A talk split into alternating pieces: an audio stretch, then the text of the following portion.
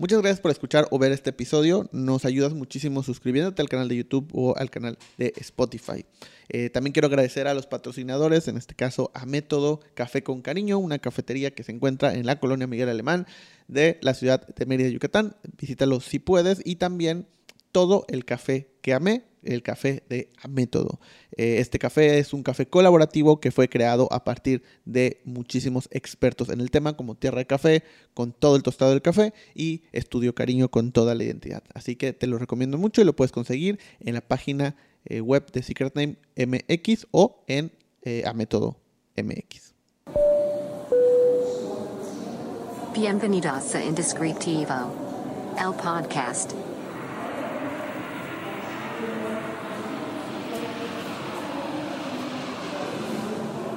Hola, bienvenido a este tu podcast indescriptivo. Si no me conoces, mi nombre es Carlos Cornejo y en este podcast hablamos de creatividad, hablamos de diseño.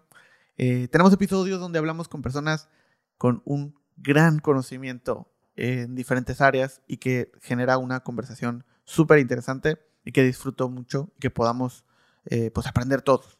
También tenemos episodios donde hablamos solamente tú y yo, donde yo pongo el tema y luego te escucho o te leo a través de las diferentes plataformas y redes que lo permitan. Espero disfrutes este episodio. Eh, bienvenidos a un nuevo episodio de Indescriptivo. Eh, es de estos episodios que hicimos estando de viaje en Monterrey, en las oficinas que muy amablemente nos prestaron en Doom Doom Studio. Y justamente el día de hoy, eh, pues como ya lo vieron en el video, en la descripción, pues estamos con Mario de Doom Doom. ¿Cómo estás? Excelente. ¿Cómo va todo? Pues bien, aquí trabajando. de trabajar también. No, pues muchas gracias por prestarnos el lugar, este, tanto para grabar esto como para los talleres que vamos a tener y, la, charla. Este, pues está, está muy chido. Eh, digo, yo ya conocía un poco de, lo, de, lo, que hacían, ya había visto, ya lo seguía en Instagram, obviamente. Ya había visto un poco de su trabajo y se me hace, se me hace muy, muy cool eh, y, y, muy, muy interesante. De hecho, justo eh, la semana pasada, bueno, esta, antes de venir a, Monterrey, estábamos en Cancún y estaba platicando con unas amigas, este, con Jimena de Estudio Wicca. Este, y le decía, no, pues voy a ir a, Monterrey y voy a dar el taller. Y me preguntó, bueno, ¿dónde lo vas a dar? Le digo, ah, pues en Dum Dum me, prestó espacio. Y me dijo, ah, está muy chido, me gusta mucho, eh, como todo lo que hacen. Entonces es como algo que, que, ha estado presente, o sea, platicando con amigos. O sea, creo que es un estudio que está ahí, que, nos gusta y que hace cosas como muy em, específicas. O sea, que creo que yo lo veo y digo, ah, es de ellos. Entonces mi pregunta sería, ¿crees que tienes un estilo? ¿Crees que el eh, estudio tiene un estilo? Bueno, primero quería darte de gracias por lo que dices. Este, pues me encanta también recibir gente y siento que aprendo mucho. Este, me gusta, pues así como que vengan y enseñarles todo, porque yo sé que, así como dices, escuchas, pero pues cuando llegas aquí, pues ves de qué me inspiro, quién está trabajando, qué está ahí Napo ladrando, qué música estoy escuchando, este, qué estamos tomando. Entonces creo que es algo chido que, que se escuche, pero me gusta que vengan aquí para que vean de dónde viene todo y porque pues lo que ven va muy atrasado. Claro. Este, siento que estamos corriendo y que así me dicen y yo de que no, espérate, ahí viene lo nuevo. y ahorita que seas de nichado, pues siento que cada vez más, y no solamente en un estilo, sino como en un, en un servicio o en una visión. Y luego cuando, te conocí a ti dije, no mames, yo pensé que yo me estaba nichando y alguien que solo hace naming. Entonces está bien chido también de que, pues, que creo que sí es bueno nicharse porque antes estaba como muy negado o como muy, eh, no sé, yo siento que soy muy eh, multidisciplinario y a la vez, pero el resultado es como muy lo que quiero, lo que tengo en mi cabeza, entonces como que eso se vuelve identificable y eso se me hace súper padre porque siento que ya es como, ya empieza a haber un, tema de reputación o de reconocimiento que dicen, ah, eso es de alguien. Y que se me hace chido porque yo lo he vivido desde que empecé hasta ahorita que siento que ahora sí lo puedo reconocer o hay gente que me dice, eso es tuyo, y yo, oh, eso se parece a lo que haces tú. Y pues eh, hay, muchas cosas en el mundo y pues yo lo, yo lo veo y no, no sé si me siento tan igual todo, pero qué bueno que la gente pueda como eh, identificarlo. Sí, o sea, sobre todo, digo, yo viéndolo desde afuera, creo que es... Y, y, estando de este lado de la parte, vamos a llamar, de la construcción de las cosas, eh, creo que más que no sé, más que un estilo de línea o una paleta de colores, creo que es la forma en la que se racionaliza la pieza. Sea, creo que para mí el, decir, ah, es de ellos, o por lo menos se parece a lo que hace el estudio, es por cómo abordan la forma de pensar y cómo lo resolvieron. O sea, más, más que otra cosa, que a veces tanto pues en diferentes estilos, diferentes diseños, algo que me gusta mucho es que pues experimentan con técnicas, experimentan con formas, eh, pero tienen como que la misma lógica de pensamiento. Entonces eso a mí es lo que me, me, me gusta mucho, me llamó mucho la atención desde un principio. Y creo que, o sea, sumando lo que decías de antes, pues el diseño era como multidisciplinario, ¿no? Y hacías como un poco de todo, hasta que también empezaron los estudios, por ejemplo, solo de branding, ¿no? Y era como que, ah, ok, solo hacen branding, oye, pero necesito, no sé, aplicaciones, necesito web, necesito redes sociales. No, nos dedicamos a, a branding solamente. Pero ya hoy en día, o sea, creo que todavía el branding te divide en más cosas, ¿no? Ya es como que hay una es- especialización o hay un nicho todavía en el que se va dividiendo cada vez más.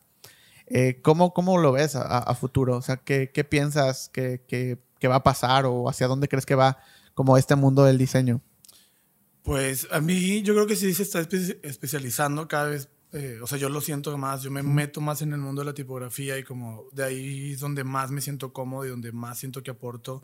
Y luego tienes que ver colores y empiezas a ver cosas y pues no le puedes dar la misma atención o el Claro. mismo enfoque como, como puedo dar la tipografía porque veo 100 tipografías todos los días, estoy leyendo, viendo, me encanta. Entonces es como algo que, que puedo decir, ah, bueno, aquí me siento como pez en el agua, pero también me gusta salirme porque pues eh, esta visión la metes en otras cosas y, y termina teniendo algo muy particular, como de una visión de una persona que creo que también siento que se estaba volviendo muy personal y muy artístico, el- no tan estratégico. Eh, siento que también el, el mismo negocio se ha vuelto un poco más relajado, los mismos corporativos, como que todos dicen, "Ay, a ver, ya, estuvo bueno esta, esta manera de trabajar, ahora vamos a ser un poco más humanos.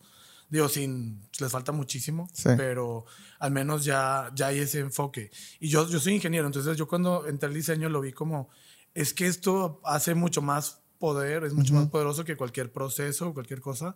Entonces siento que también eh, eventualmente los directivos van a ver que esto está en la dirección y que esto va en el, en el inicio de la empresa y que va a ser la que de verdad da, da valor a la empresa y no un proceso o si el empaque o que Sí. cosas que pues son importantes pero en una cadena muy ya muy baja. Sí, o sea, sobre todo que creo que trabajamos con las mismas reglas por tanto tiempo todos, que las empresas se terminaron viendo completamente iguales.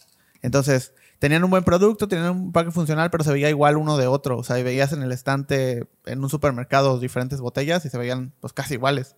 Y es cuando siento que también las, los corporativos o los directores de marketing o este es como, ok, ya no quiero que se vea igual, entonces, ¿qué hago? Y, y creo que hubo ese cambio donde en lugar de buscar a un diseñador o un estudio que, se, que haga lo que yo quiero, es empieza a buscar cuáles están y cuál me gusta más de su estilo, ¿no? Cu- ¿Cuál me gusta, con cuál me gustaría trabajar. Entonces se vuelve un poco al revés, que creo que lo, lo que decías de, la- de las empresas están dando cuenta de eso.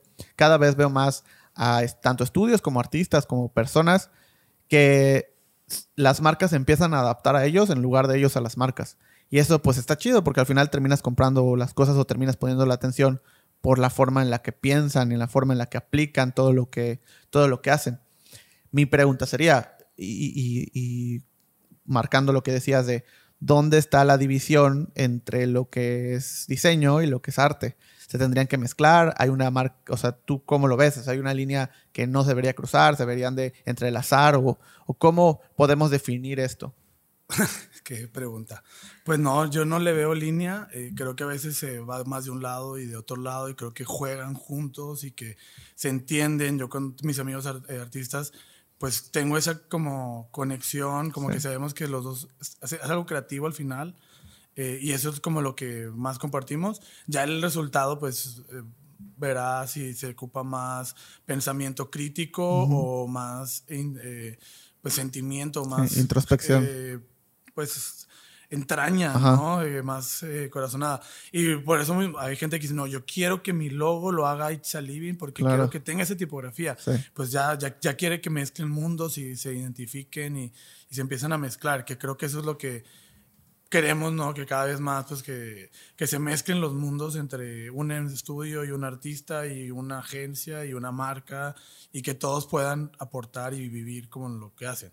No que vengan aquí y me digan, no, es que quiero que hagas eh, post de Instagram. Yo no hago eso, o sea, puedo hacer un post, pero no es a lo mejor el resultado que tú quieres o no es exactamente lo que yo puedo de verdad hacer, o sea, lo que hacemos aquí en el estudio.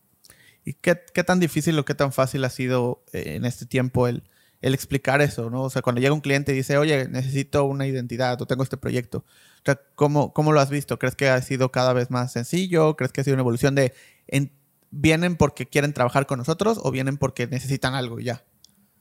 Las dos, las dos. Siguen viniendo gente que no sabe, que está recomendada por alguien y que ah, mucha gente tiene miedo a las agencias o así. Y creo que Dum Dum ha, ha, hecho cosas para no quitarle un poco el miedo de preguntar, de cotizar, de no sé nada y venir y preguntar. Y hay gente que pues ya conoce perfectamente y que viene y busca precisamente lo que hacemos. O ya muy específico, quiero una tipografía o quiero que me hagas merch o quiero que me hagas una identidad, pero ya sabiendo que pues tenemos un estilo de trabajo. Eh, igual a mí me gusta mucho entrar como, como un partner más, no es de que, ah, aquí está tu branding. No es, a ver, tienes un proyecto, yo tengo experiencia en el área creativa, te voy a ayudar.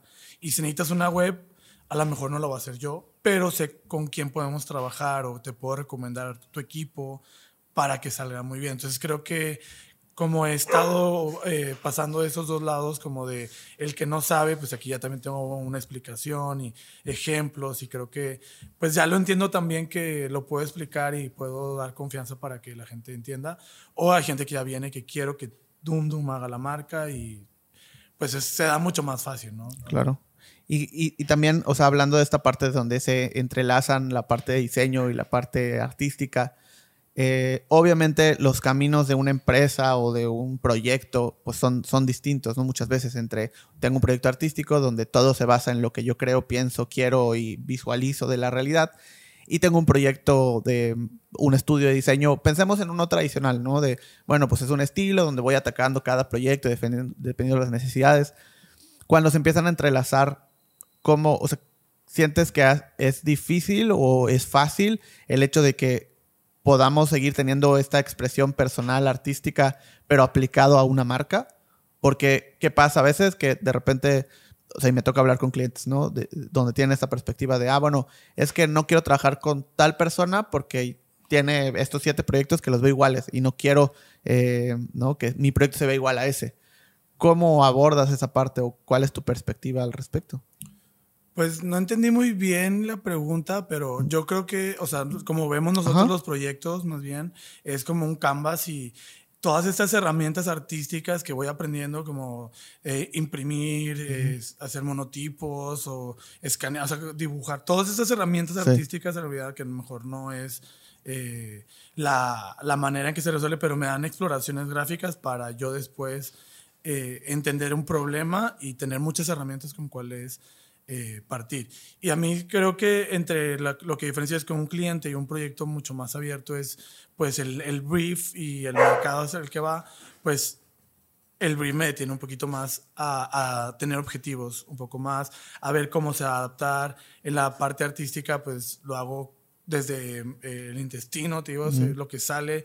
Intento que sea muy orgánico, que, que no, yo no tome así como la decisión final, sino que sea el, cómo salió impreso, cómo se escaneó, sí. ese tipo de, de, cosas que me da como, pues así es y por ser yeah. así es, así es. O sea, sí. No, no, ah, no, eh, hazlo más grande. Y eso es como empezarle a dar vueltas al asunto, creo que no es necesario. Creo que entre menos lo analicemos a veces es, es mejor. O sea, siempre he pensado, lo más natural eh, es lo mejor. Y hace poco escuché un podcast de, de Crips con Aldo Chaparro y él decía, porque él es escultor y que uh -huh. decía que, pues como escultor, pues, bueno, él, porque pues estudió, lo diseñaba y tenía como uh -huh. ideas de cómo iba a salir y ya como tenía una visión y cuando pintaba, no, y nada más era sobre, no a pelear con el, okay. el cuadro. Uh -huh. Entonces le sale más natural. Yeah. Y yo todos los proyectos intento eso, o sea, no, no ya sé cómo resolver, no vamos a empezar y, y, la verdad el proceso es igual.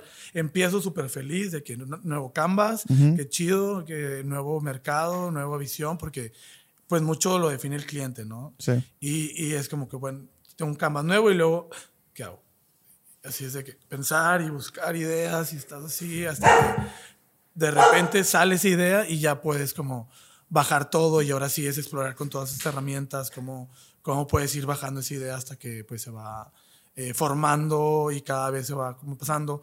Y yo lo veo como un proceso como no en línea, no vas, acabas y luego vuelves a empezar y ya viste cómo se transpuso el logo en un empaque o cómo se empieza a ver la tipografía en chico, en grande y se puede imprimir o si no. Entonces vas ajustando y vas haciendo tus eh, mejoras en base a, a, un proceso que ya se hizo.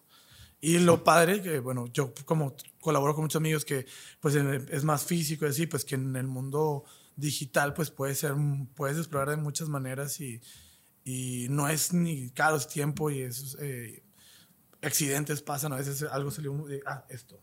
Y tenemos, muchas veces han pasado cosas así, accidentes que digo, que, ah, una vez se derramó la tinta y se hizo luego más eh, grueso y ese le gustó al cliente. Y, bueno, pues se creó por un error. Sí. sí, o sea, se vuelve un descubrimiento constante, ¿no? Es como, no sé, tengo una idea más o menos de qué quiero, pero no voy a saberlo hasta que no lo vea o hasta que no me descubra dónde me llevó el, mismo camino, ¿no? Entonces es ese descubrimiento constante de no ser como la perfección de, todo, sino también darse la oportunidad de tener errores, ¿no? Y que dentro de esos errores pues, encuentras cosas que probablemente si hubieras tratado de hacerlo todo muy exacto, no te hubieras dado la oportunidad de, experimentar de llegar a un punto que ni siquiera te imaginabas, pero que a veces está más chido que, que el que pudiste haber pensado, ¿no? Que es, que es como clave. Sí, totalmente.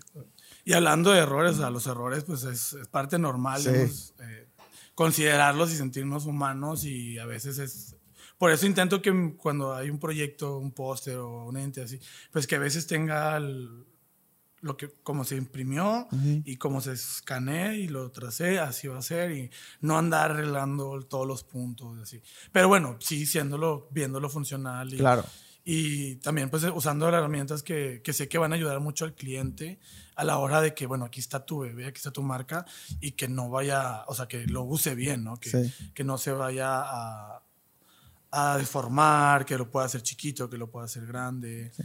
Justo, o sea, como cuando llevas un proceso tan, eh, pues, racionalizado por alguna manera o con un estilo tuyo, o sea, ¿qué, qué tan difícil o fácil ha sido el que, bueno, aquí está el cliente, ¿no? O sea, aquí está el proyecto, ya te di más o menos todo lo que necesitas pero ¿qué pasa con ese seguimiento? ¿no? O sea, ¿qué pasa un año después, dos años después? ¿Cómo, ¿Cómo has visto ese crecimiento en esos proyectos? ¿no? ¿Ha sido fácil? ¿Ha sido difícil? ¿Los acompañas? ¿No los acompañas? ¿Cómo, cómo va? Pues antes más y ahorita eh, pues estamos volviendo, pero no, no como antes, de te hacemos porque era el, el, clásico seguimiento después de tu branding, es, bueno, ahora quiero que me hagas mi Instagram. Ajá, exacto. y te decía, pues la verdad es que no sí. tenemos el equipo, entonces lo que hacíamos y hacemos es comunicarnos con otros uh -huh. equipos y aportar de nuestra parte de diseño. Hay proyectos que los que, que seguimos trabajando con ellos, pero porque nos enfocamos en, oye, pues en el menú, mejorar empaques o cosas que sí es de diseño y que tenemos ese expertise. Y ya no meternos en, ok, bueno, te voy porque quiero que el proyecto salga y quiero que todo sea perfecto, déjame te hago las redes y luego estoy yo complicándome la vida por hacer algo que a lo mejor no es sí. nuestro expertise. Entonces, algunos proyectos pues nos, nos dejan colaborar, seguir como eh, creativos, porque te digo, lo, lo, que más intentamos es hacer un equipo y saber que ahí estamos. Y no es de que, ah, no, no le voy a escribir a Mario porque me va a cobrar. Por supuesto que no, es más bien de que, oye, tengo esta idea o, o necesito hacer esto, ¿con quién me puedes recomendar? O tú me lo puedes hacer. O, y también creo que también algo que nos ha ayudado mucho a conectar con marcas ha sido el área de merch, porque pues muchos ya tienen un branding y están como aferrados a su, o, o limitados algunos. Claro. Y luego llegan conmigo, bueno, que es que quiero merch, pero no quiero que sea mi logo. Y yo que, ah, bueno, pues vamos a seguir, porque una identidad es viva y una sí. entidad, en mi cláusula dice, las identidades son vivas y esto no va a acabar, no, ya acabé. Sí. No, o sea, ya, ya vas a empezar. Sí. Y no sé cómo va a reaccionar en un año. Si no, o sea, si no has operado un año, pues no sabemos qué necesidades puede haber, o no sabemos si va a haber una pandemia, o no sabemos si va a haber. Entonces, la, las herramientas que les das o la identidad como la creo es pensando en que se puede adaptar y que sean identidades muy flexibles, pero que tengan una unión. Y creo que la tipografía me ha hecho muy fácil hacer esto porque pues lo puedes escribir, ¿no? No es de que aquí está nada. Lo puedes escribir, puedes escribir cualquier palabra y luego puedes crear imágenes, puedes crear iconos y tenerlas en la, en la implicación, en la misma tipografía. Entonces ya todo, todo tu, tu, identidad está en una tipografía y ya, o sea, nada más ahí está, aquí está la paleta de color, si es que hay.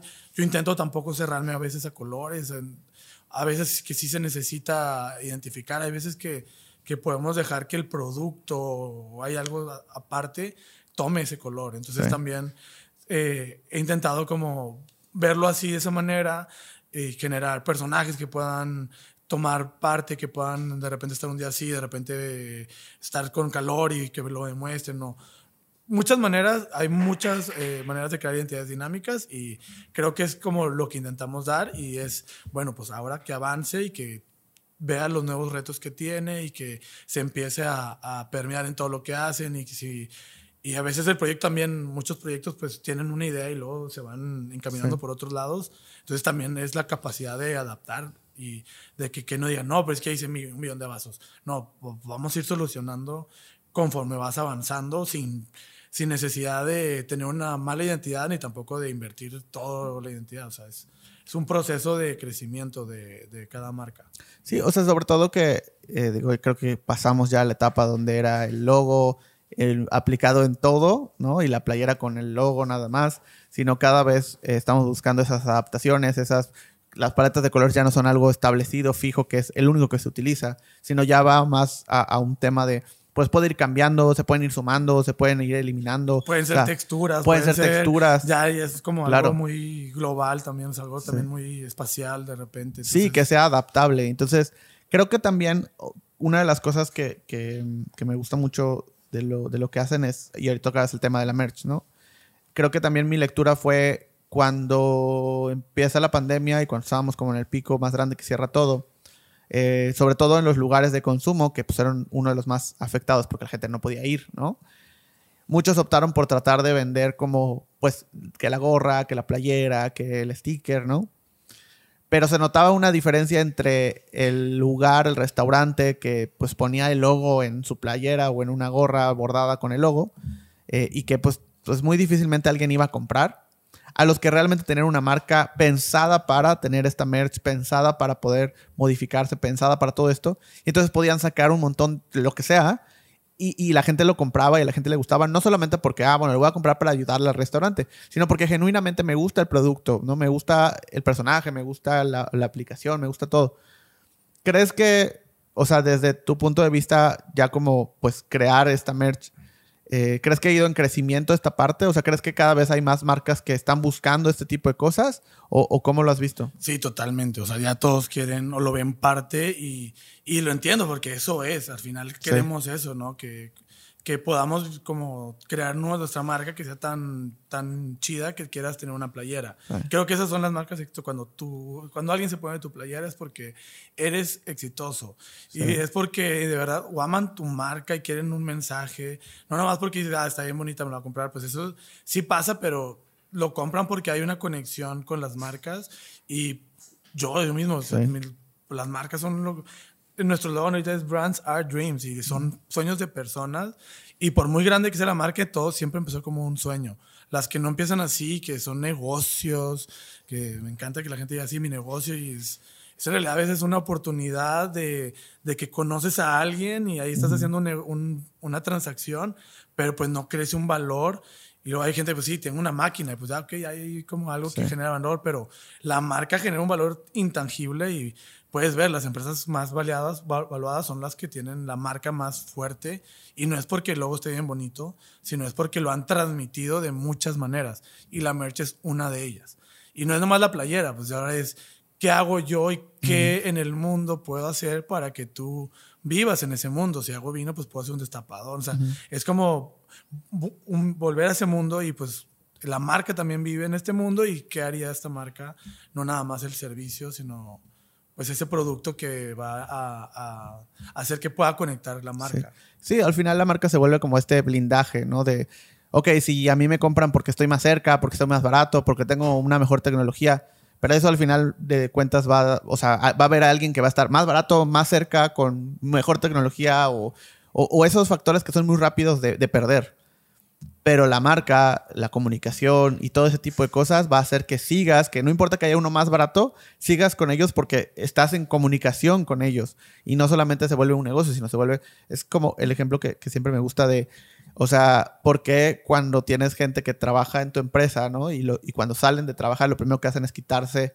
la playera del uniforme, que es como quieren llegar y quitarse la playera del uniforme. Y luego lo ves del otro lado con empresas que hay gente que paga por tener la playera de tu marca. O sea, que está literalmente pagando por usarla en su día a día. Entonces, creo que ahí también tiene mucho que ver la diferencia entre cuando está, cuando una empresa tiene una marca bien construida y cuando solamente, como decías, es, es, es, un negocio, ¿no? ¿Cómo llegaste a esta parte de, la merch? O sea, ¿cómo me queda claro que, que, has ido experimentando con diferentes técnicas y todo, pero... La verdad es el sueño, ¿no? De que quiero mi marca de ropa y, claro. y cuando yo empecé Doom Doom 2015 con un socio y en 2017 a finales se va, entonces 2018 volví a empezar, por decirlo así, Doom Doom. Y yo dije, no, Doom Doom va a ser una marca, o la verdad creo que teníamos otro nombre y queríamos una marca de ropa eh, a la par por, por el conocimiento y por las ganas de hacer algo físico. Y como que seguir con el estudio, pero pues no sé, no, no sé ni cómo pasó, pero pues no, nunca pude salir, deshacerme de Doom Doom y siempre pues todo con Doom Doom. Y tanto el diseño como la merch. Y al principio fue una colección de nosotros y tuvimos unas clases de serigrafía y aquí lo imprimíamos y estaba muy padre y lo hicimos merch a unos amigos, eh, un grupo. Y dije, ah, pues está, está muy padre y me dio mucho... Eh, placer trabajar con algo físico, porque ya rato trabajando como en cosas digitales, y al ser ingeniero, ver un proceso y todo eso me decía como sentirme muy en pez en el agua. Y, y ahí así empezó, y luego como que la gente como, o sea, la verdad no es como que pum, se vendió todo, no, de hecho tardamos bastante en, en, en que conectara la merch con la gente, pero a mí no me importaba, fue una inversión que hicimos como para para aprender y para tener nosotros nuestras playeras y para nuestros amigos y si empezaba a vender pues chido y así fue para invitar amigos creativos que me gustaba lo que hacían y era que hey, pues, te produce una playera era como una manera de conectar y así empezó y solo se fue ah, eh, bueno la verdad es que también me tardé mucho en conseguir unas buenas playeras y cuando conseguí estas buenas playeras eh, que también no, no es fácil eh, dar con, con una calidad así como eh, tío, para encontrar unas playeras que dijera, ah, pues esto dura y es buena calidad y hecho en México y conozco a la persona, buen trato, o sea, todo muy chido. Entonces se me hizo que, ah, pues padre. Y pues la gente me pedía, oye, ¿dónde las compras? O dónde, sí. Y la verdad es que, pues, la empresa hace trabajos muy grandes y no nos no pelaba a mí porque nos conocimos, de que ahí bien, y fue que, ah, bueno, pues ahí te, te hago tus playeritas, o sea, prácticamente así me dijo, ¿no? Y empezaron a pedirme, entonces yo empezaba a juntar pedidos y le decía, pues mándame más. Y de repente, pues empezó a hacer un servicio que, pues se volvió muy fuerte. Y digo, y es por eso que, pues hacer un branding a veces, pues no es tan, no cualquiera, pero hacer un merch, pues todo será, pues, es muy fácil, ¿no? O sea, es accesible. Bueno, si tienes un estudio que te ayude, ¿no? Porque hacerlo tú solo, sí, sí es algo que parece fácil, pero no lo es. Y ahorita, como como pudiste ir a ver ayer, fuimos al, taller eh, de, con la persona que le imprimo y es, es un trabajo de mucha dedicación, de mucha cuidado, que se tiene que invertir bastante de máquinas y, y que pues se hace con mucha pasión. Si, para hacerlo bien tienes que saberle y andar ahí. Eh, y pues mucho lo que ves en Monterrey, en México, es precio y lo barato y tintas de mala calidad y, y yo como lo viví y pues me, puse a investigar qué tintas son las chidas y, las pantallas, cuáles son las chidas y como pues todo este mundo que la verdad es, bello, es muy bello y cuando entiendes el detalle pues puedes sacar un mejor resultado. Entonces también me gusta mucho porque es algo muy abierto, ya no es como que tienes una regla o pues digo las reglas que puedas ahí que lo puedas imprimir pero fuera de ahí, las marcas son mucho más abiertas, son más relajadas en, en cuanto a su marca. A veces no quiero que se vea que, que diga Dum Dum y todo. y ah, pues, ahí es cuando más, más gusto nos da porque pues es lo que hacemos con más diversión, ¿no? Que es el merch, que es como te digo, como este sueño que, que está ahí, que mil personas llegan y sí, tengo mi sueño de ser mi marca y, y no saben nada, pero es un sueño que creo que muchas personas tienen y que fuera de que es el negocio, no, pero es algo que nos gusta para conectar y que te digo, pues ya no es la tarjeta de presentación, es mi playera y, y está chido ver de repente ir en la calle, voltear y ver gente que trae tu, tu playera. Digo, después nos fuimos más y fue como que, órale, vamos a ver qué, qué onda y sacamos shorts, calcets, más, más productos y la idea es sacar más, pero eh, pues buscando ese, ese producto que, que sea funcional y que tenga esta calidad y, y pues es tardado, ¿no? Y, y es, es, difícil como dar con los productos, es un mundo muy, muy rápido, la moda, muy competido y, y también eso pues también se considera y pues vas aprendiendo. Sí, o sea, conectándolo con lo que decíamos al principio, o sea, eh, la idea de hacerse de un nicho es, te da la oportunidad de eso. Cuando tú quieres hacer una playera, o sea, por poner un ejemplo más sencillo, ¿no? Es como pues la que encuentras, la que sabes que venden ahí en el centro, eh, compras tantas piezas y lo llevas con alguien que haga playeras, ¿no? O a veces ni compras la playera, o sea, el mismo que te las hace es como, ah, bueno, yo te las compro ya. Pero es por lo que pues, tienes alcance, ¿no? O sea, no tienes más allá, porque no te metes a estudiar como pues todo, las calidades, el enfoque, cómo se hacen las cosas, cómo puedes mejorar el proceso, o sea, con quién puedes trabajar, experimentar cuando encuentras a alguien, un estudio, una persona que se especializa en eso, es porque ya lleva todo ese proceso por delante.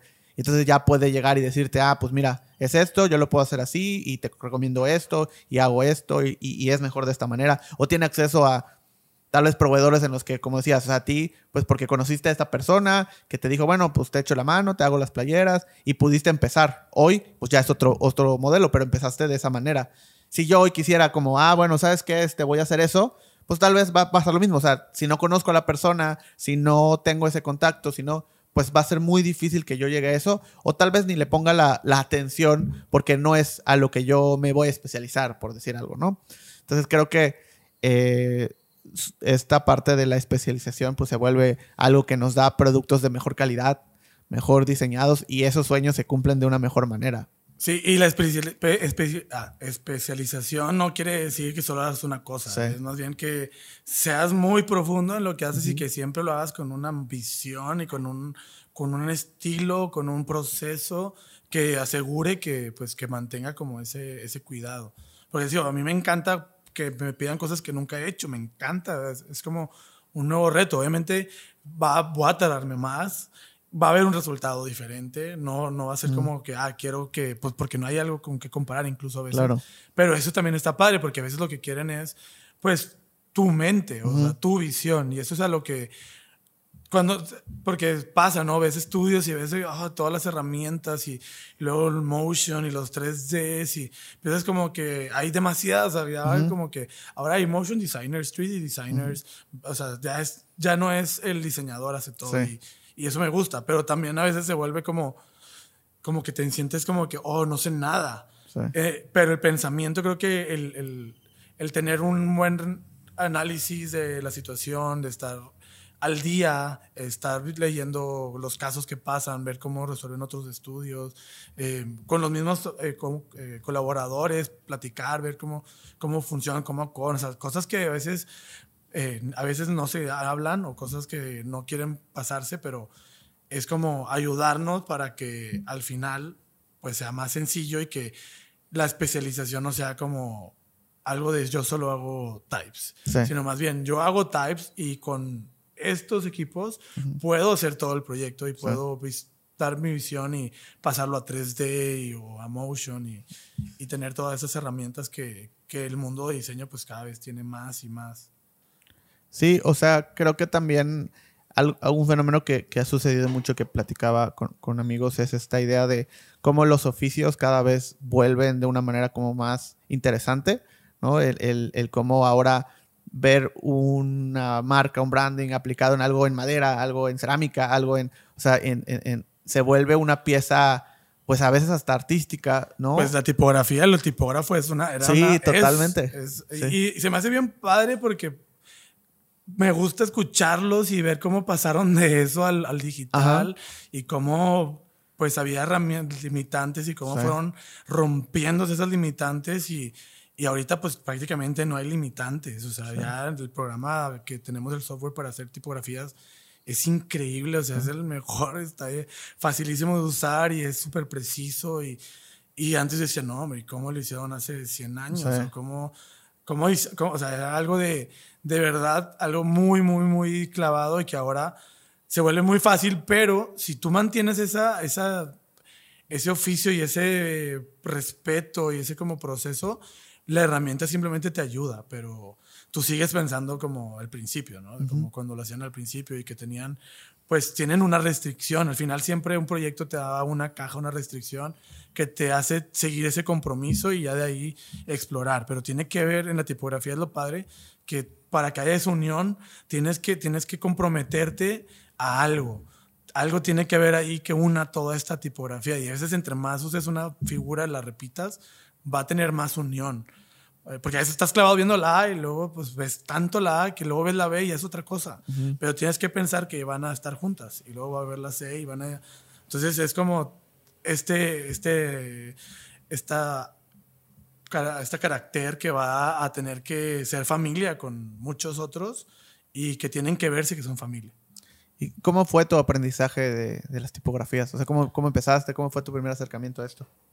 Pues eh, a- al mundo pues fue por el diseño, ¿no? Era lo que más me llamaba la atención y eh, todos los días, de, de que empecé un mes, es media hora de, le dedico como a, a estar viendo casos de uso, a, a estar hojeando diferentes redes. O sea, tengo un Instagram solo de tipografías que sigo a toda la Ok. persona que dice que es una tabla, sigo, entonces es aprender de ellos.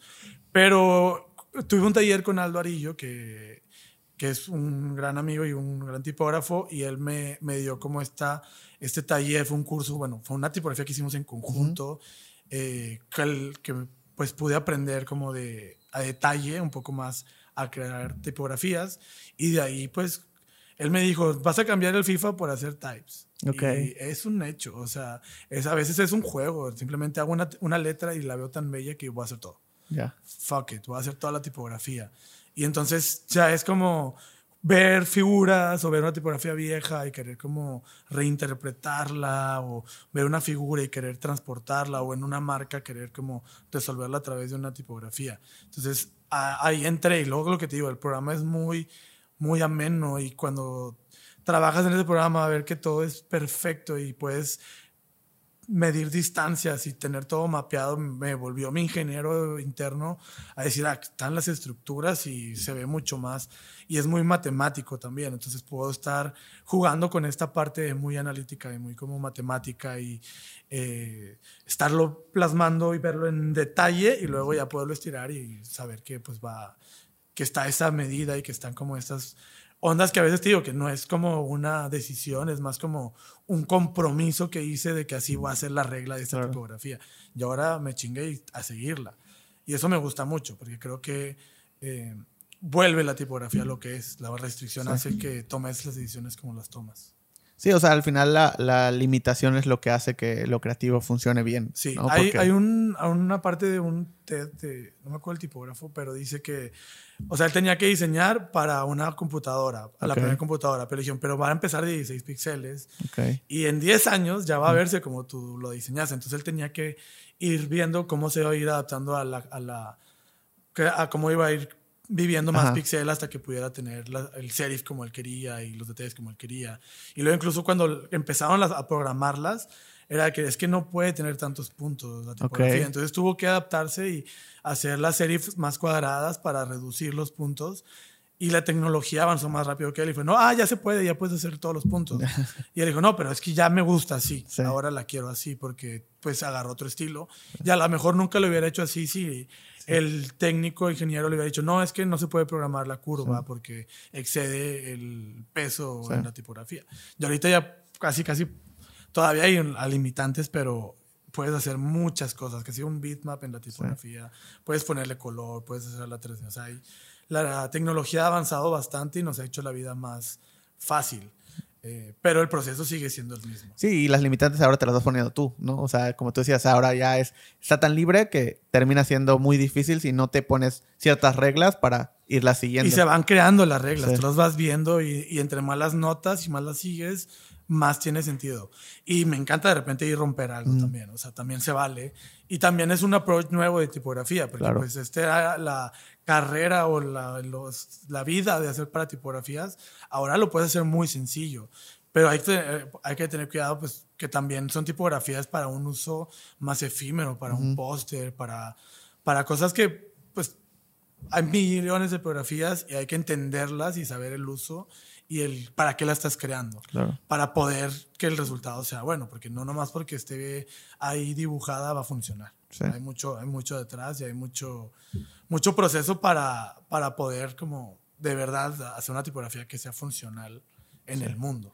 Sí, o sea, y, y creo que, digo, haciendo un paréntesis, me queda claro cómo fuiste aplicando la parte de ingeniería, ¿no? Al diseño. O sea, creo que se va notando y conforme lo vas explicando se que- queda muy claro. Pero mi pregunta sería, ¿cómo pasaste de la ingeniería al diseño? O sea, ¿en qué momento dijiste, ¿sabes qué? O sea, me gusta más esta parte. O sea, ¿cómo, cómo Mira, fue? yo cuando fui, cuando estaba estudiando, Ajá. me di cuenta que yo no quería ser ingeniero. Ok, o sea, ok. ya desde, desde ahí sabía. O ¿Y sea, cómo empecé en carrera? IMA porque eh, familia de ingenieros. Ok. Y tú puedes ser lo que quieras Ajá. de ingeniero en Sí. el TEC. Bueno, además, si quisiera haber sido médico, me hubieran Ya. dejado, pero Ya. no me, me desmayo. Sí. Entonces fue de que, bueno, pues ingeniero, mi compa el Ramón va a ser IMA, pues IMA. La verdad, la física y la mate se me dan, Sí. pero no I- sé por qué. es ingeniería. Ingeniero mecánico administrativo. Ok. Y mi mente, pues yo voy a diseñar carros. Ok, ok. Sí, este, al- así ya me entré a la carrera y fue de que, ok, eh, a ver qué hago. Me, me deslindo lo más próximo de ingeniero industrial, es como, Ok. pues lo menos atorado ahí. Y mi primer trabajo fue en Hershey. Dije, ah, bueno, pues haciendo chocolates. Bien padre las primeras semanas comiendo todos los chocolates. y luego fue que no, ya no quiero comer chocolates, ya no aguanto el olor a chocolate y ya no aguanto que me tenga estos horarios. Y, O sea, sentía, dije, esto no es para mí, para nada. El, el llegar a una fábrica y yo el lunes hacía todo lo que tenía que hacer toda la semana, ya, ya acabé, ¿qué más? No, pues Ahí estabas estudiando y trabajando. Sí, eh, estaba, fue como mis prácticas. Prácticas, ajá. Y estaba en mantenimiento de Hershey. Entonces, Ok. el primer día es, a ver, eh, ver todo lo que pasó en las máquinas, pasarlo en Excel, ver cuáles son los problemas mayores y mandar a los técnicos a resolver esos temas Ya. eh, de raíz. Y ahí buscamos la raíz y poner. Pero la verdad es que lo sistematicé. Entonces, el lunes ya acababa y era de que, bueno, pues explora, ¿no? Y mi Sí. exploración era de ir a las máquinas a moverle presión, a ver, no sé, o sea, no, no, te- no había que exploras en Sí. una fábrica que está corriendo tres 24, turnos, ajá, sí, exacto, 24 tres horas. turnos. Entonces era como, dije, yo no, no sé qué voy a hacer, o sea, soy ingeniero, pero no sé qué voy a hacer. Y mi papá me dijo, ah, pues ve con Orlando, un, un ingeniero que la verdad le, le agradezco bastante todo lo que aprendí con él. Él hacía análisis de personas. Él te hacía Ok. un, un examen y él te decía para que eras bueno. Ah, Entonces, ok, ya, ya. me hizo Ajá. mi examen y me dijo, tú quédate aquí. Yo necesito darte ahí una eh, asesoría, necesito que aprendas, eres, tienes un perfil muy bueno para iniciar proyectos. Tienes un drive muy alto, una, eh, un alto constraint, porque, bueno, una, ahí en la, la- la gráfica era un Ajá. perfil de inicio de proyectos. Entonces él me dijo, pues quédate aquí, la verdad aprendí mucho, estuve un año y medio ahí y era reclutar o evaluar equipos y posicionarlos donde deben ser. Ya. ¿Tienes perfil de vendedor? A ventas. Ya. Casi siempre no pasa así. Tiene, hay, hay gente que es perfil cero de ventas y lo tienes vendiendo y pobre vato que le cuesta hablar con gente y lo quieres poner a hablar gente, pues vamos a... Era lo que se hacía y Sí. aprendí mucho, pero pues llegué como a un... A, a- ya, ya me aprendí todo lo que tenía que Sí, un aprender. límite. Y me fui a una maestría a Madrid y ahí... Ahí, o sea, en ese trabajo terminaste la carrera. no, no, no. O sea, terminé con, cuando estaba en Hershey. Mi Ah, ok. primer trabajo fue con... con Ah, ok, Orlando. ya, sal- ya, ya después. Esto fue de- posterior Eh, a estudiar. asesoría y la verdad estaba muy padre. eh, como ingeniero te va muy bien. Es muy, hay una industria en Monterrey. eh, una necesidad increíble de reclutamiento y, y mucho más de asesoramiento a través de la gente. Eh, todas las empresas lo necesitan o lo necesitaban. Y era muy padre porque pues era... Yo hacía el examen y ya sabía cómo eras y llegabas a la entrevista de trabajo y yo te iba a jugar mis cartas y sabía Ya. cómo, cómo, para que eras bueno, para que no, dónde, era, era muy padre eh, aprender como a, a entender el, el- O sea, leer a las- la gente, ¿no? Sí, exacto, a ver qué eres bueno, Sí. o sea, saber para qué puedes ser bueno y, o qué, qué eres, como, cómo te manejas, así. Y yo me entendí bastante, o sea, entendí por qué soy una- un carro en el acelerador y no hay freno. Ok. O sea, me entendí muy bien y cómo mejorar eso, cómo contrarrestar o cómo sacarle provecho. Sí. Entonces era prácticamente hacer eso. Y de ahí la maestría, y la maestría pues fue trabajar como consultor comercial allá y trabajar como relaciones públicas en antros, que porque en- Ok. ser mexicano en, Madrid pues era muy padre porque había mucha gente y porque pagaban muy bien, pues fue que pues bueno, para, para sacar dinero extra y pues para conocer personas en realidad.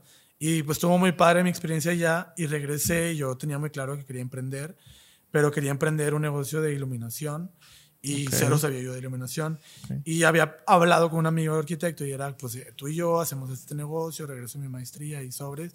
Y pues él ya estaba en otras cosas. Y pues fue que, bueno, pues eh, ahí mi tía que tiene una agencia de publicidad me busca para hacerle como una asesoría. Y en la asesoría, pues a analizar la empresa, llegué al branding. Y dije, esto es lo que tienes que hacer. tía. O sea, esto es lo chido del marketing. ¿Cuál marketing? O sea, esto es lo que llegas a- al, al corazón de la empresa. Y pues esa agencia no hacía eso. Entonces... Eso eh, era aquí en Monterrey. Sí, aquí en. Monterrey, pero una agencia de publicidad de Atel y así, Sí, o esas sea, cosas tradicional. tradicionales. Y pues yo era de que es que yo quiero hacer esto, quiero que Ok. tú hagas esto. Y fue de que, bueno, pues ahí fue mi primer contacto. De hecho, empren- emprendí un negocio que se llamaba Basket, que era comida local a domicilio Ok. antes de que hubiera Uber Eats, estaba empezando Ya. con Airshop en Colombia y fue un proyecto pues muy padre que se le invirtió mucho dinero, fue una startup que se trabajó en dos años y que tenía un objetivo muy, muy padre y la verdad creo que estuve antes de tiempo y pues no se concretó como debería. Ahorita ya hay muchas similares, Sí. pero fue un proyecto que me gustó mucho porque trabajé con muchísimos emprendedores y hice mucha comunidad y, y entendí el, el- al emprendedor de Monterrey, de México y cómo es difícil y sus sueños llegar a HB y luego los que ya pasaron por HB Sí. es de que no vuelvo a HB. Sí. Sí. Bueno, ahorita ya cambió mucho, Sí. pero era como el... Pero pasa, ¿no? O sea, es como todos quieren trabajar con la empresa grande hasta que trabajas con la empresa grande y dices, no. Gracias. Sí, porque pues O en sea, realidad pues tienes que tener tantos Sí. estándares Sí. o tantas cosas para que funcione que no te das cuenta. Y a mí me gustaba porque yo, yo lo que veía era tanto desprecio de comida, cuánto la comida del día, estar programada. O sea, hay muchas empresas en Estados Unidos que, que tienen esta, esta onda de programar tu comida y que venga del día y que no esté guardada en un, en un almacén y que se va a desperdiciar tanta comida y que hay muchos números muy, muy feos que ahorita no quisiera meterme, pero que me incitaron a hacer Claro. eso y que lo hice por amor a hacerlo. Sí. Pero pues no era mi negocio ni, ni estar ahí. Entonces, eh, después de dos años, eh, mi socio también tenía, era eh, abogado, entonces cada uno desde Ok. que estamos haciendo algo que lo hacemos por amor, pero ya no se concretó como quisimos y decidimos darle paso a ese negocio y me quedé en el branding. Ahí a la par empecé Dum Dum con, con un amigo y era como un espacio para aprender Ya. y donde yo ejecutaba el diseño de mi marca de esta básquet, ¿no? Entonces era como aprender y ayudar y estar aprendiendo porque te digo, soy ingeniero y, y ahí pues llegó como eh, a- a- al mundo de- del diseño y a conocer a todos estos creativos y pues de ahí empecé como ahora sí el, el- a darle. Cuando se va mi socio pues me quedé yo y fue pues tengo que diseñar ahora porque nadie tiene esta visión que traigo en mi cabeza y en realidad cuando empecé a hacerlo me gustó más todavía porque antes era el que operaba, el que buscaba el cliente, te hace todo menos diseñar. Y ahora pues también diseño, me gusta más, es como crearlo y sentarme en mi computadora y tener este canvas nuevo y eh, pues se me hace muy chido. Y, que, y, o sea, bueno, adelantándonos en el tiempo, ya está Doom Doom, empiezas a trabajar en esto, empieza a crecer. ¿Qué tan complejo fue o fácil esta, eh, cuando empiezas a entrar con más personas? O sea, cuando empiezas a buscar a más gente, que Pues, se adapten, no, que... no ha sido un- nunca un estudio de mucha gente y nunca ha sido el objetivo. Ujú. Eh, creo que el objetivo es ser un es- estudio pequeño eh, que, con, que tenga estos valores y que tenga la capacidad de colaborar con muchas personas para ejecutar proyectos. Si hemos llegado a ser seis, siete personas eh, y está padre, pero te digo, ahorita por la naturaleza del proyecto, como nos hemos ido trabajando, pues me gusta ser menos y estar eh, apoyándome y creciendo. Fácil no ha sido. Y luego con el nuevo proyecto de Arte Arte, entonces también es nuevo, nuevos requerimientos, nuevos potenciales y nuevas necesidades. Entonces es como una avanzar y a la, a la, a la fecha es ir viendo y avanzando como se puede. O sea, nada es perfecto. Todo ha sido eh, buscando lo mejor y la verdad abriendo mucho las puertas. La mayoría de la gente que ha llegado a Dum Dum es porque ellos llegan y les veo potencial y digo sí y va. Y ya veo cómo le hago. Casi nunca hemos sido de que ah, tenemos tantas cuentas, necesitamos más gente. No. Eh, casi siempre ha sido muy. La gente se llega, hay una conexión, trabajamos juntos. Eh, a veces se van, a veces llegan otra vez. O sea, ha sido más esa parte de estar abiertos y pues hacer lo que nos gusta y de ahí que salga. Y que, y por ejemplo, o sea, alguien que, que, quisiera trabajar o alguien que diga, hoy me gustaría, ¿qué crees? O sea, ¿qué, ¿qué, les dirías? ¿Qué tendría que tener? O sea, ¿qué, qué, qué tipo de persona o qué tendría que, que tener en, en, la mente o pensar como para trabajar aquí? Pues muchas cosas, pero más que nada la querer, ¿no? No, más que quieran y que estén dispuestos a, aprender y a trabajar. Eh, y ya, creo que es, es eso. No buscamos, no es como que, ah, quiero que tal, tal. No. Te digo, yo creo que es que, que entienda, que pase la prueba de Napo y si ya pasó por Napo, ya todo bien. Sí. Eh, y, por ejemplo, o sea, como muchas veces estamos inmersos en, el día a día, en el trabajo, en las cuentas, en los clientes, etcétera, etcétera. A veces es difícil como estudio tener este espacio para tu propia marca, ¿no? Para darle un peso, para darle una personalidad, para darle... Y, lo, y, yo lo veo todo el tiempo, o sea, hay un montón de empresas que tienen un trabajo muy chido, pero pues nunca hay tiempo para, para su propia marca. En el caso de Doom Doom yo lo veo al contrario, o sea, tiene un gran peso, tiene, están proponiendo cosas, están haciendo y le, y le están dando también ese espacio. Eh, ¿cómo, ¿Cómo, o sea, fue algo que decidiste o definiste el quiero que la marca tenga también su propia personalidad? ¿O fue un, tema de experimentación y se fue dando Lo poco hacemos Por, o sea, por amor y te digo que el año pasado quisimos hacer una colección que tuviera un mensaje, o sea, como que... Y fue enfocado en eso, pero a veces sale una idea y sobres. Ahorita vamos a hacer un drop de verano y fue porque fuimos a la playa todos a San Pancho con un cliente y nos dio un vibe de que, ah, pues, perros con conchitas. Sí. Eh, qué bonito es San Pancho y ahí los perros con conchitas vamos a hacer algo que nos recuerde y que, que esté ahí y lo hacemos porque, como dices, pues los clientes a veces son, se detienen o a veces no tienen como esa libertad y pues con, en Doom Doom ahí está la libertad de, prueba y error y de, hacerlo. Ok, y entonces creo que este, este enfoque también le da un, valor porque muestras mucho de tu, de tu personalidad, o sea, muestras mucho de lo que puedes hacer. Y obviamente trabajar con tu marca se vuelve esta experimentación constante que otras personas, y yo lo puedo ver desde afuera, ¿no? O sea, yo veo a Doom Doom, la marca, o sea, creo que incluso es de los de los pocos estudios que yo, o sea, reconozco mucho más la marca que muchas veces como los otros proyectos o los clientes que tienen. Me gusta tanto la marca que es como quisiera, o sea, entiendo por qué la gente quiere trabajar con ellos, porque desde su marca están comunicando un montón de cosas, que a veces pasa al revés, ¿no? A veces le damos mucho peso a, ah, mira, ya trabajé con X marcas, X empresas, aquí están los logos de nuestros clientes, ¿no? Y están como que todos enlistados eh, y, y le damos mucho peso a eso, pero poco al quién soy y qué es lo que pienso. Hace poco conocí un estudio, se llama Swear Jungens. Es un estudio eh, europeo que son dos personas y ves, entras a su página y un video y un texto y cero portafolio. Y ellos explican, el portafolio a veces es malo. claro. Quiero eso, no, pues eso ya fue, o sea, eso fue con él. Porque él, lo que él quería, lo que su cliente necesitaba, pasa así lo, cada proyecto es nuevo y es una nueva oportunidad de hacer algo y va a salir a como tu cliente, tu proyecto, tu eh, mercado, todo y Doom cómo va a, a chocar y va, a tener un resultado. Y nunca va a ser parecido al otro. Claro. Va a haber un proceso muy similar, va a haber pasos muy similares, pero todo va a ser de cero sí, o sea, es, la misma lógica de trabajo, pero el resultado y el proceso es distinto. O sea, a, nosotros nos pasaba que al principio, o sea, si por ejemplo bajan en Instagram a lo primero, originalmente Instagram iba a ser un, como una cuenta para hacer un portafolio, ¿no? Era como, ok, aquí están los proyectos y únicamente iba a ser los proyectos y íbamos a subir cada uno, ¿no? Así empezó para decir, bueno, ¿cómo hacemos un portafolio de naming? O sea, fue uno de los retos al, inicio, que cómo se va a ver, porque no hacemos nada gráfico, no hacemos nada visual eh, y no queremos tampoco que se confunda entre lo visual y lo escrito, ¿no? Entonces, ¿hacia dónde lo, queremos? Queremos que la parte escrita y, lo que decimos tenga más peso que lo visual. Ese era nuestro objetivo principal. Entonces, eh, al principio, si, si, si, bajan en la cuenta, pues es como muchos proyectos que incluso subimos como al mismo tiempo.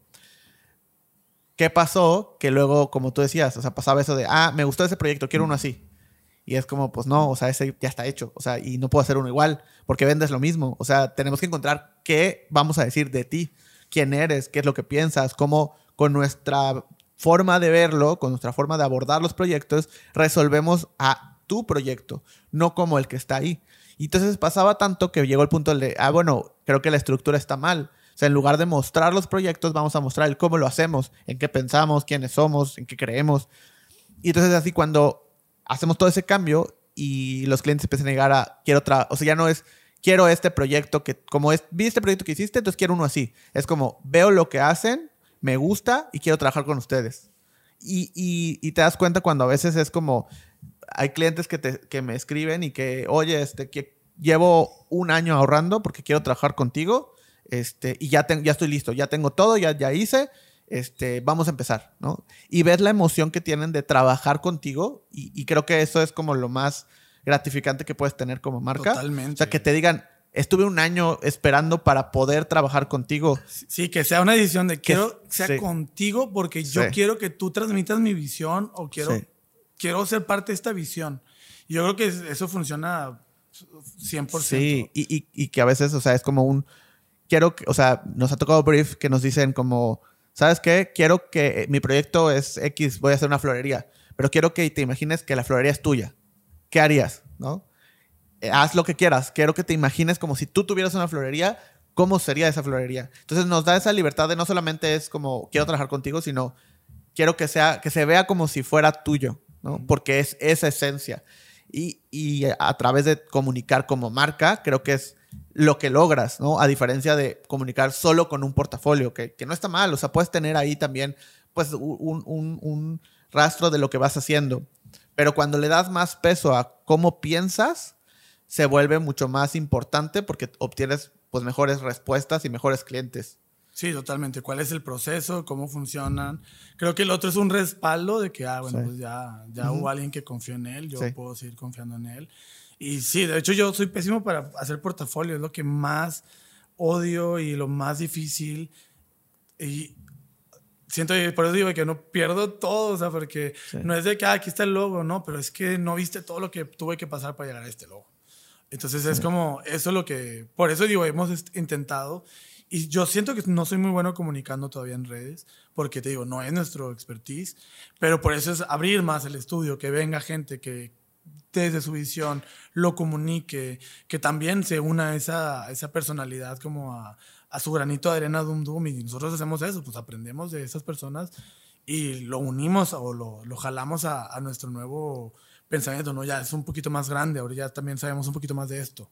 Entonces es como eso de, de un equipo, de demostrarle que somos un equipo al cual puede confiar y en el cual lo vamos a hacer con un chingo de amor, como todos los proyectos para mí son como si fueran míos, pero también como si fueran de ellos. Es como un hijo, ¿no? Ahí se ocupan dos. Entonces creo que es ver su visión, su sueño, pero pues eh, en cuál es mi visión también y cuál es el, el posicionamiento que queremos dar y a veces también hay, pues no, nomás, es que quiero que el logo sea así, no, pero es que si quieres que el logo sea así, no va a llegar al objetivo.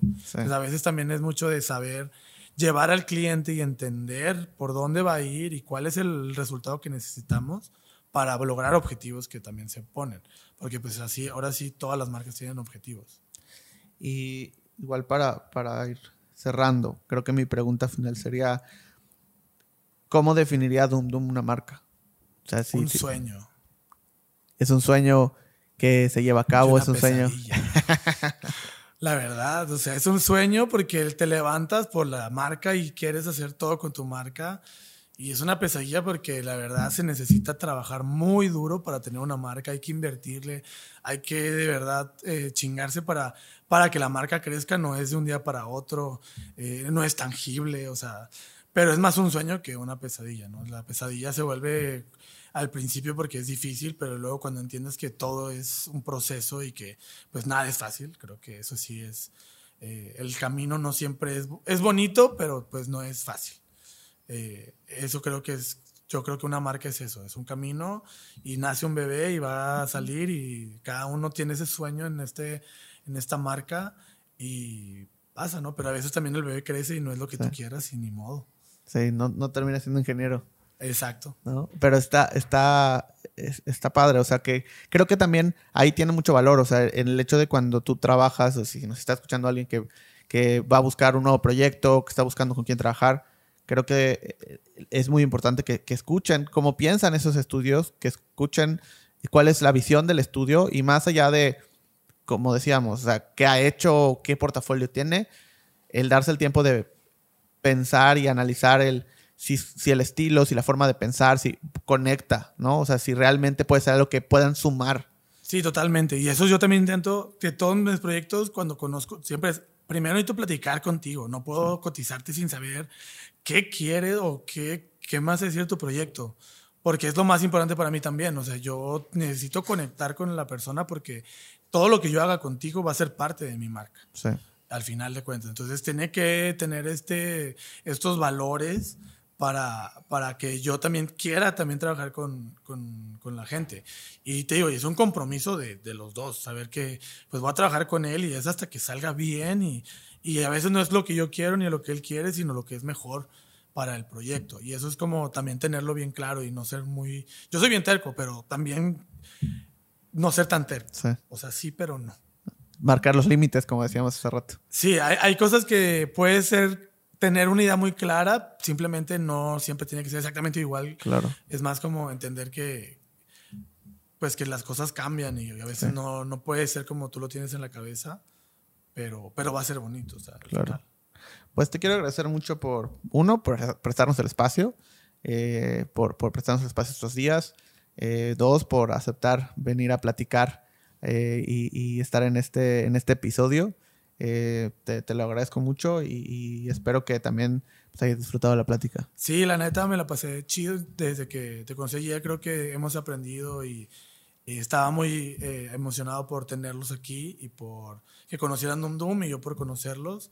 Y pues sí, creo que la plática está interesante y puede eh, aclarar muchas dudas de personas y, y sí, pues que, que sigan apoyando el diseño y a los creativos.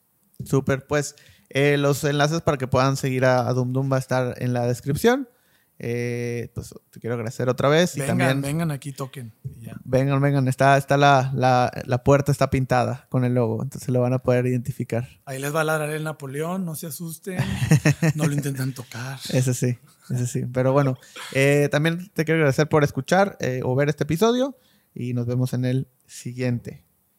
Hasta luego. Esto fue Indescriptivo, el podcast.